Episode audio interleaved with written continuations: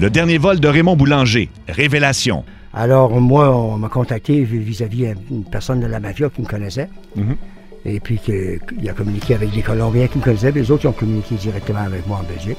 Un balado dans lequel Raymond Boulanger, ex-pilote mercenaire qui a travaillé autant pour les cartels de la Colombie que pour la CIA, va encore plus loin en nous divulguant de nouvelles informations inédites. Je pense que le plus petit vol que j'ai fait, c'était dans les 300 kilos. OK. Mhm. 300 kilos, ça, ça vaut... euh, Ben, ça dépend à l'époque, là. Oui. Mais ça vaut, ça dépend pour qui, là. C'était pas les miens, là. Non, non, non. Mais toi, t'es payé combien pour ça? Normalement, moi, j'ai- le minimum, c'est 1000 pièces du kilo. Le complément parfait de la série Le dernier vol de Raymond Boulanger, diffusé à Canal D et disponible en tout temps sur Crave. Puis on fait ça avec le père de Pablo, puis on fait ça, puis tout ça, puis tout le monde qui a fini, même la police qui avait kidnappé le père de Pablo, là.